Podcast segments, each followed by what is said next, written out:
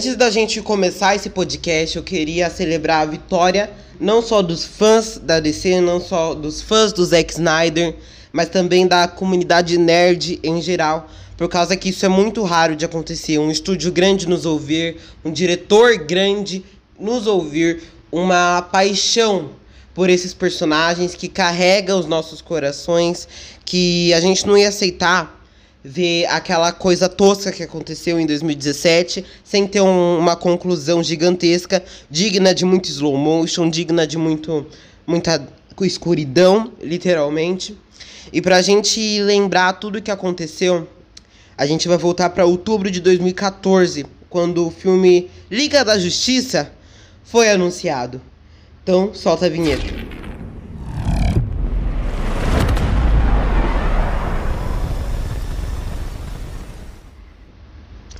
Então lá, cara, em outubro de 2014, né, teve esse negócio de anunciar a Liga da Justiça. A Marvel tava fazendo dinheiro, já tinha lançado o filme dos Vingadores, e a DC tinha acabado de começar o Homem de Aço, que foi lançado em 2013. E foi anunciado que o filme ia ser em duas partes, Liga da Justiça parte 1 e Liga da Justiça parte 2. Mas depois de um tempo, o estúdio começou a interferir nas filmagens de Liga da Justiça. Porque, ó, depois o filme foi anunciado em 2014. E, junto em 2016, foi lançado o filme Batman vs Superman. E o filme Batman vs Superman foi aquela coisa alarmante, aquela coisa que a crítica não gostou, os fãs gostaram, gente que gostou, gente que não gostou, brigas na internet. Foi um filme muito. A palavra do filme Batman vs Superman é divisível. Então a gente vai para as filmagens de Liga da Justiça, que para vocês terem noção ocorreu do dia 11 de abril ao dia 14 de outubro, ou seja, mais ou menos seis meses de filmagem. Isso é uma filmagem muito grande, ainda mais que o filme seria dividido em duas partes. É, mas depois isso, o estúdio falou pro Zack, literalmente, que era melhor abaixar a bola para lançar o primeiro filme. Se der certo, lança o segundo. Se não der, esquece a franquia. Literalmente isso. E então, após muitas reviravoltas, após o estúdio interferir nas gravações de Liga da Justiça, interferir nas cenas de Liga da Justiça, uma tragédia aconteceu na família de Zack Snyder, a filha dele, adotada Alton, se suicidou em 2016 ou 2017, eu não me lembro. E o Zack Snyder por essa tragédia familiar, ele teve que se afastar da produção do longa. E quem assumiu o longa foi o diretor Josh Whedon, de 2017, que é que foi o mesmo que dirigiu Os Vingadores em 2012 e Os Vingadores a Era de Ultron em 2015, que foi quando lançou. Então, a, mais uma vez a DC vivendo a sombra da Marvel, não aceitando os seus heróis do jeito que eles são e querendo repaginar uma coisa para gerar dinheiro e audiência do, do público geral, assim como o da Marvel é, gera. Então, as gravações foram retomadas as gravações. As gravações é, em, em 2017 se eu não me engano, em abril de 2017, as gravações continuaram de Liga da Justiça de Zack Snyder. Então. No mesmo ano que o filme ia ser lançado, eles ainda não estavam mexendo na coisa. O Josh Whedon reescreveu o filme, reescreveu cenas. Teve aquele esquema do bigode do, do Henry Cavill, que tiveram que tirar o bigode dele digitalmente, por causa que ele tá fazendo, se não me engano, o filme Missão Impossível, e no contrato dele ele não podia tirar o bigode, aí ficou aquela, aquele Superman com cachumba, aquela coisa super tosca que a gente viu em 2017. Então, a cagada de 2017 foi lançada no dia 15 de novembro de 2017. Foi tosco porque tava todo mundo na vibe de Vingadores Guerra Infinita, que ia lançar em abril de 2018 e o filme foi literalmente ladeira abaixo.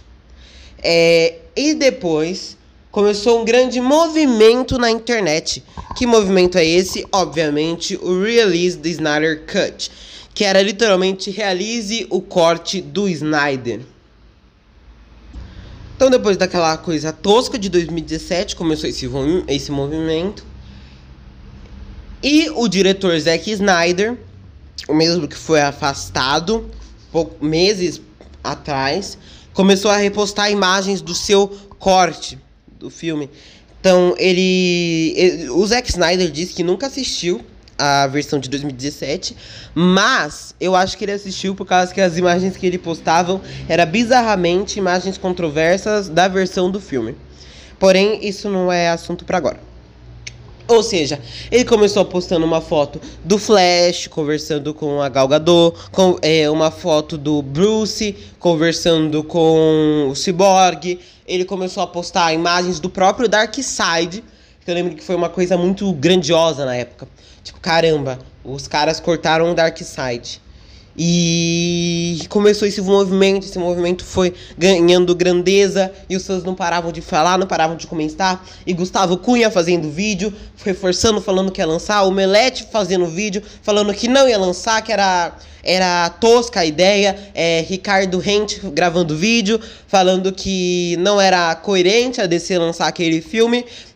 No momento que ela estava no DCU. E enfim, foram muitos vídeos, muitos youtubers, muitas, muitas vazações do 7 GB da Justiça, inclusive do ator que faz o Cyborg, o Ray Fisher, que declarou é, abuso. Abuso não, é racismo contra o diretor Josh Whedon. A Gal Gadot ficou putaça com a Warner por causa que queriam que ela. É, por causa que, se vocês separarem no filme de 2017 é, os ângulos que eles colocam a Gal Gadot, cara, é ridículo. Eles sempre tem uma câmera apontando para a bunda dela, sempre tem uma câmera é, apontada pro, pros seios dela, tanto que tem aquela piada ridícula do Flash caindo em cima dela, que não foi a Gal Gadot que filmou. Isso é importante dizer, por causa que a Gal, a Gal Gadot se negou de gravar aquelas cenas, só que eles pegaram, pegaram uma... Ó como a Warner é podre, cara. Eles pegaram uma dublê de corpo e fizeram, sabe aquele negócio do FaceTune? De colocar a cara de um na cara do outro, colocar a cara da Galgador, da Galgador digitalmente na cara da dublê de cor. Por isso que o filme custou quase 400 milhões de dólares. Por causa dessas cagadas que eles fizeram. Então, eles colocaram essas piadas, colocaram a Gal Gadot tendo diálogos que ela nunca teve, colocaram o Bruce Wayne patético, Bruce Wayne que eu, eu não sabia se ele tava na Liga da Justiça, se ele tava no show de comédia. O Flash bananão. Um Flash, sabe? Tentando ser o Homem-Aranha, mas nem o Homem-Aranha. É ridículo chamar aquele Flash de Homem-Aranha. Também tem, tendo aquele cyborg completamente picotado do filme. E o próprio Superman tosco. Foi um filme horrível. Foi um filme, uma tragédia. E daí a gente vai pra luta de Zack Snyder. Que foi lançar essa versão dele do Zack Snyder Justice League. Então, por volta ali de, do dia 20, 20 de março de 2020, anunciaram o corte do Snyder. Mas a Warner era tão podre, tão. Ai, não dá para explicar o que eles fizeram com esse cara. Por causa que eles literalmente. Cort... Literalmente só fizeram o Snyder Cut. Gente, é óbvio isso. Eles só fizeram o corte do diretor para gerar é, inscrições no HBO Max. Isso é claro, porque se eu não lembro. Ó, eu posso estar muito enganado, mas antes do serviço de streaming chegar, eles já tinham anunciado esse filme que ia pro serviço de streaming. E eu acho isso. Cara, foi só uma oportunidade da Warner ganhar dinheiro. Mas, felizmente, a gente pôde assistir finalmente a versão de Zack Snyder. Que não. Que é. Não. Vale lembrar isso. O corte que lançou do Zack Snyder na semana passada, exatamente uma semana atrás, no dia 16 de março, não é o mesmo corte que a gente ia ver no cinema em 2017. Por causa que tiveram sim refilmagens e desde aquela época o estúdio já estava mexendo no filme do cara. Então o cara já estava exausto, ele já tinha cenas filmadas, tinha que regravar isso e aquilo, porque até então foram seis meses de gravação. Mais ainda as regravações de Josh Whedon. Então pensa no Ben Affleck, na Gal Gadot, no Henry Cavill, no Ray Fisher, no Ezra Miller, gravando um filme, literalmente por um ano. Eles ficaram um ano gravando o mesmo filme. Isso foi tosco. Então, o filme não é o mesmo de 2017, é melhor. Por causa que o 2017 ia ter uma parte de duração menor, porque tem, tinha, ia ter aquele esquema de duas partes. Não que o filme que lançou semana passada tenha o gancho da segunda parte, tem sim, como a gente pode ver na cena do epílogo, mas era para ser uma coisa muito maior. E daí a conquista da DC. A conquista da DC não, né? A conquista dos fãs. Por causa que foi uma coisa estrondosa. Release Snyder Cut ganhou força. E daí o Zack Snyder chamou o Ben Affleck, chamou o Joey McGallo, chamou a Amber Heard, o Ray Fisher, o Jared Leto para regravar essas cenas de Liga da Justiça na cena do epílogo e também alguns takes adicionais ali no própria história do filme. Isso eu acho que foi bom, mas o epílogo não agregou a tanto, só deu aquele hype nos fãs pra parte 2 do filme, que provavelmente nunca vai chegar.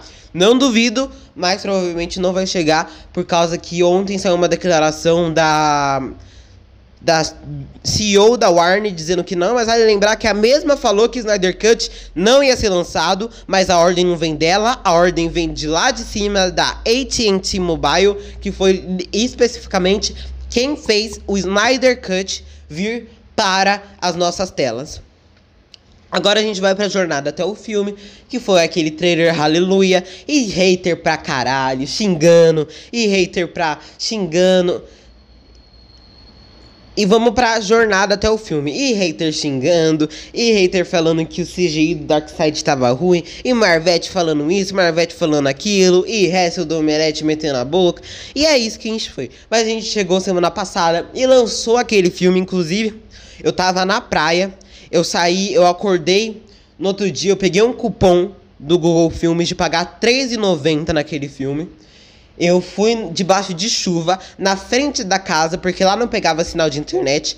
Comprei o filme no Google Play Filmes por R$3,90. Fui na portaria do prédio pegar o Wi-Fi para baixar o filme e poder assistir em casa. Então foi uma coisa muito. Eu precisava ver aquilo. E a gente vai agora.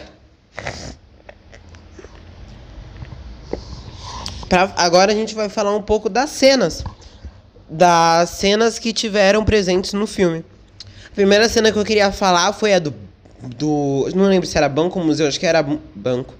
Da Mulher Maravilha que foi uma coisa que no Liga da Justiça de 2017 já tinha sido boa, mas agora no Zack Snyder, eu não sei o que acontece, é exatamente o mesmo contexto de cena, só que você vê a Gal Gadot dando aquelas porrada forte, jogando o maluco e o maluco grudando na parede, coisa que a gente não via no de 2017, que foi uma coisa bem fraca. No de 2021, no Liga da Justiça de Zack Snyder de 2021, é uma coisa muito mais pesada, é uma coisa que você vê muito mais você vê a força daquela personagem, entende?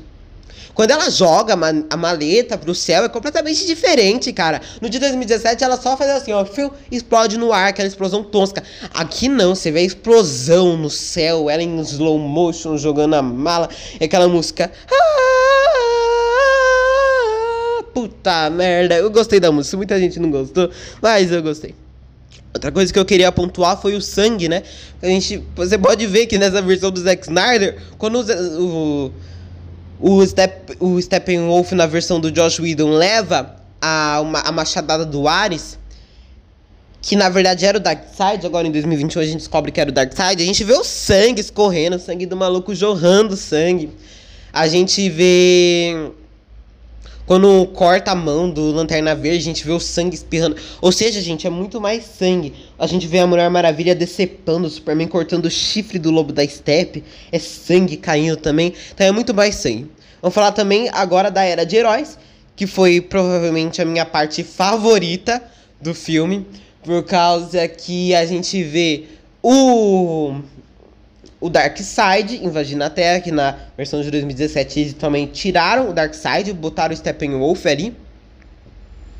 O Darkseid invadindo a Terra. É, e daí ele chega aqui, né? E se vê diante de lendas como Zeus, Ares, as Amazonas, os Atlantes e os próprios humanos. E isso foi bem épico, foi uma cena bem mais longa nesse corte.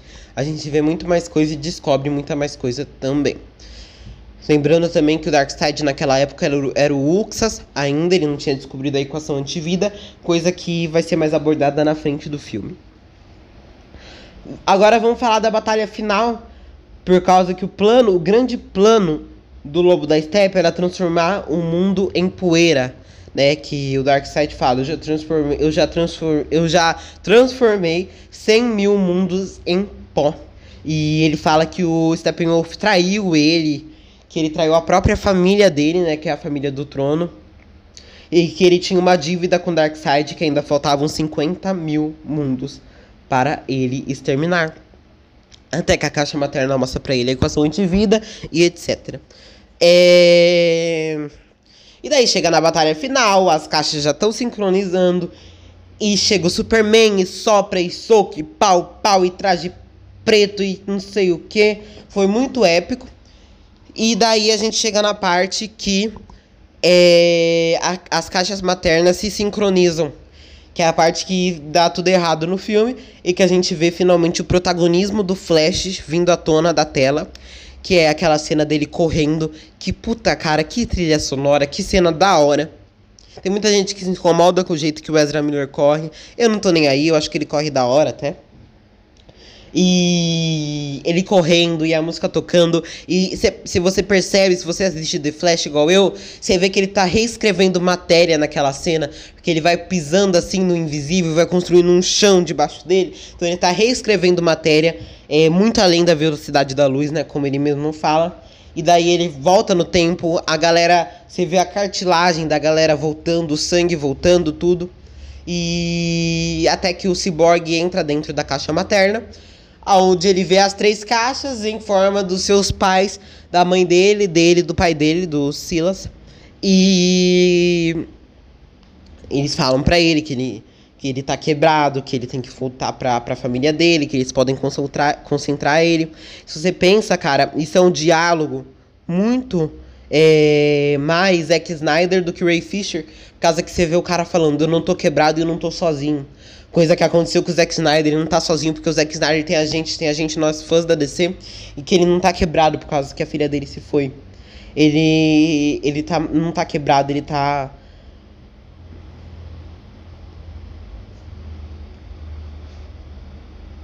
Se reconstruindo.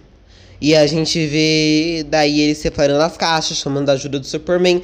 E no momento que nesse momento, esqueci de mencionar, quando o Superman tá cortando ali o chifre do Lobo da Steppe com raio laser, abre um portal e a gente vê o Darkseid pronto para pular ali e a Liga olhando para ele. Tipo, é uma cena muito da hora, que eu já tinha ouvido falar dessa cena, que a Liga não ia confrontar o Darkseid no primeiro filme, mas que eles iam ter o seu primeiro contato com o Lorde de Apocalipse. Apocalipse a nossa Apocalipse. Ah, esqueci o nome. Apocalipse.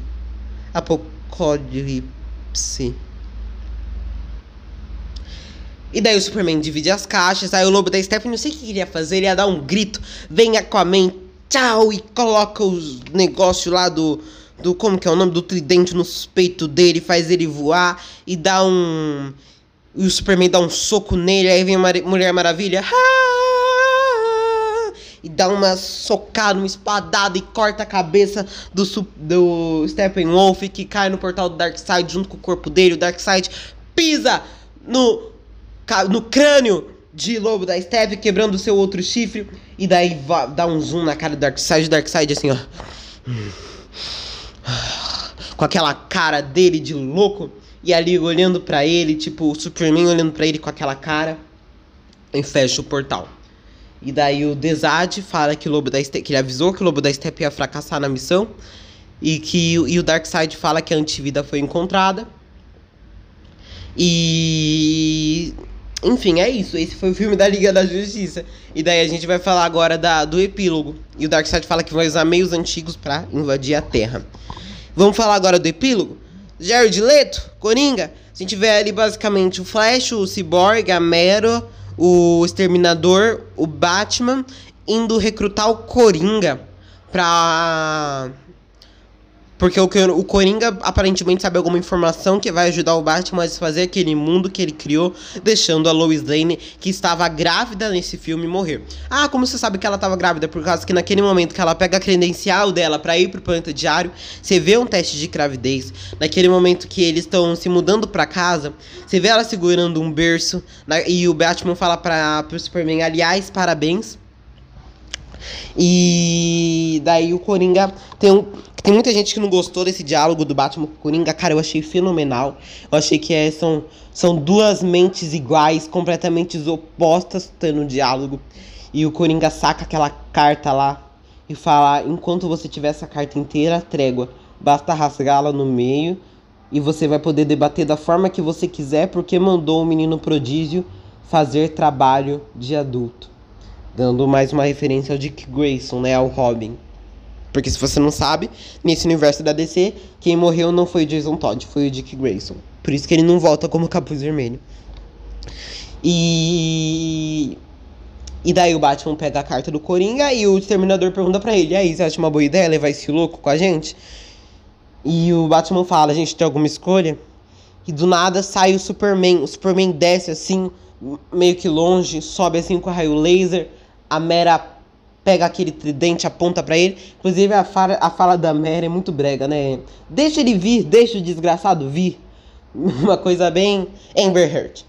E daí, se vocês repararem, nessa cena que o Superman desce, é exatamente a mesma cena de Batman vs Superman, quando o Bruce tá acorrentado lá, pendurado, quando ele é sequestrado pelos. pela gangue do Super. É, quando o Superman desce naquele. Sei lá onde eles estão ali, quando ele desce, cai ali do. É, cai. E o Batman tá lá acorrentado, depois que sequestraram ele. Superman cai, levanta assim e dá um sorrisinho. É exatamente a mesma cena do Snyder Cut, então acho que eles pegaram o mesmo croma e botaram ali, porque é bizarramente a mesma cena, exatamente o mesmo take do Henry Cavill, exatamente a mesma, o mesmo jeito que ele levanta, exatamente o mesmo olho que ele acende. E é bizarro, por causa que causa que muita cena foi reutilizada nesse filme do próprio Batman vs Superman, inclusive aquela cena do começo dos personagens do, da, do Superman morrendo, porque você vê que é um, um, um ângulo de câmera diferente, uma câmera diferente que estava gravando aqueles personagens. E daí o Superman aparece lá, olha pro Batman e a gente o, o Bruce acorda novamente. É, a gente vê daí o Caçador de Marte, que se você não sabe, não era para ser o Caçador de Marte naquela cena, era para ser o Lanterna Verde, só que o estúdio não queria mais abordar o Lanterna Verde depois daquela trágica, daquele trágico filme do Ryan Reynolds.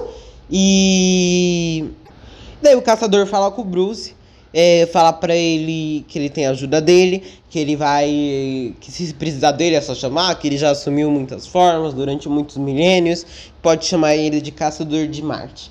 E daí a gente termina o Snyder Cut com esse. E daí o filme se encerra desse jeito, com esse gancho para a Liga Parte 2. Então esse foi o, o Zack Snyder Justice League. Eu vou tentar trazer mais podcasts falando desse, desse filme. Se você está assistindo pelo YouTube, assina o canal, ativa o sininho das notificações, deixa o like no vídeo para ele ser recomendado para mais fãs do Zack Snyder. Se você está assistindo pelo Spotify, segue a gente aí no nosso perfil, é, favorita o nosso podcast, faz o download dele que vai ajudar bastante também. Vejo vocês na próxima e agora Restore the Snyderverse, não pode esquecer dessa nova hashtag. Um beijo, um abraço e tchau. We live in a society where honor is a distant memory. Isn't that right? Batman.